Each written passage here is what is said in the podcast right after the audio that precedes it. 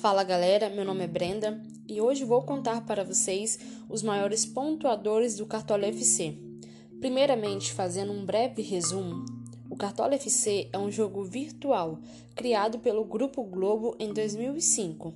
É um jogo onde o usuário comanda e gerencia o seu próprio time com base na vida real dos jogadores dentro do campo, ou seja, são escalados os jogadores com melhores chances de pontuações.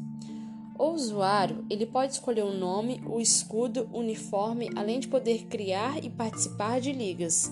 É montado um time com 11 jogadores e um técnico, todos da Série A do Campeonato Brasileiro. E também conta com banco de reservas, podendo escalar um reserva para cada posição, exceto o técnico. Então vamos lá.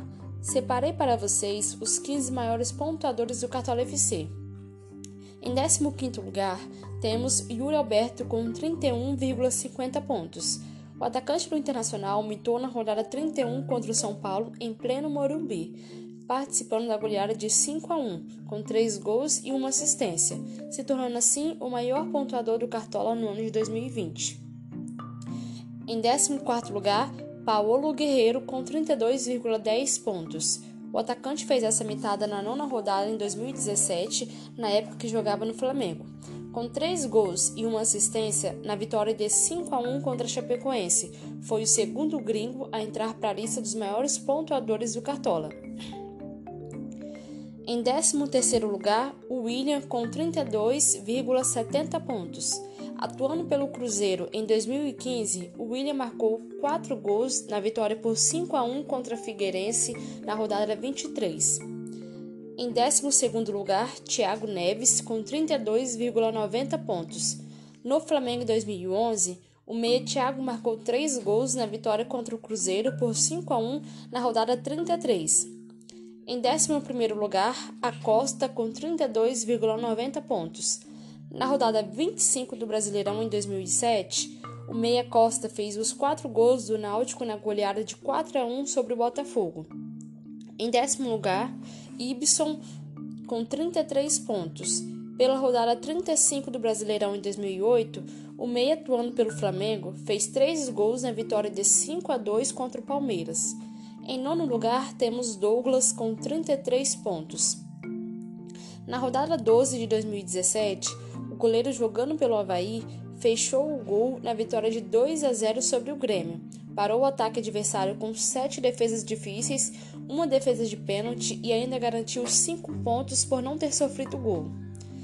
Em oitavo lugar, Neymar com 33,40 pontos. Pela rodada 34 do Brasileirão em 2012, o atacante marcou três gols na partida onde o Santos ganhou de 3 a 0 do Cruzeiro. Em sétimo lugar, Obina com 33,80 pontos. Jogando no Palmeiras, pela rodada 32 do Brasileirão em 2009, o atacante marcou três gols na vitória por 4 a 0 contra o Goiás.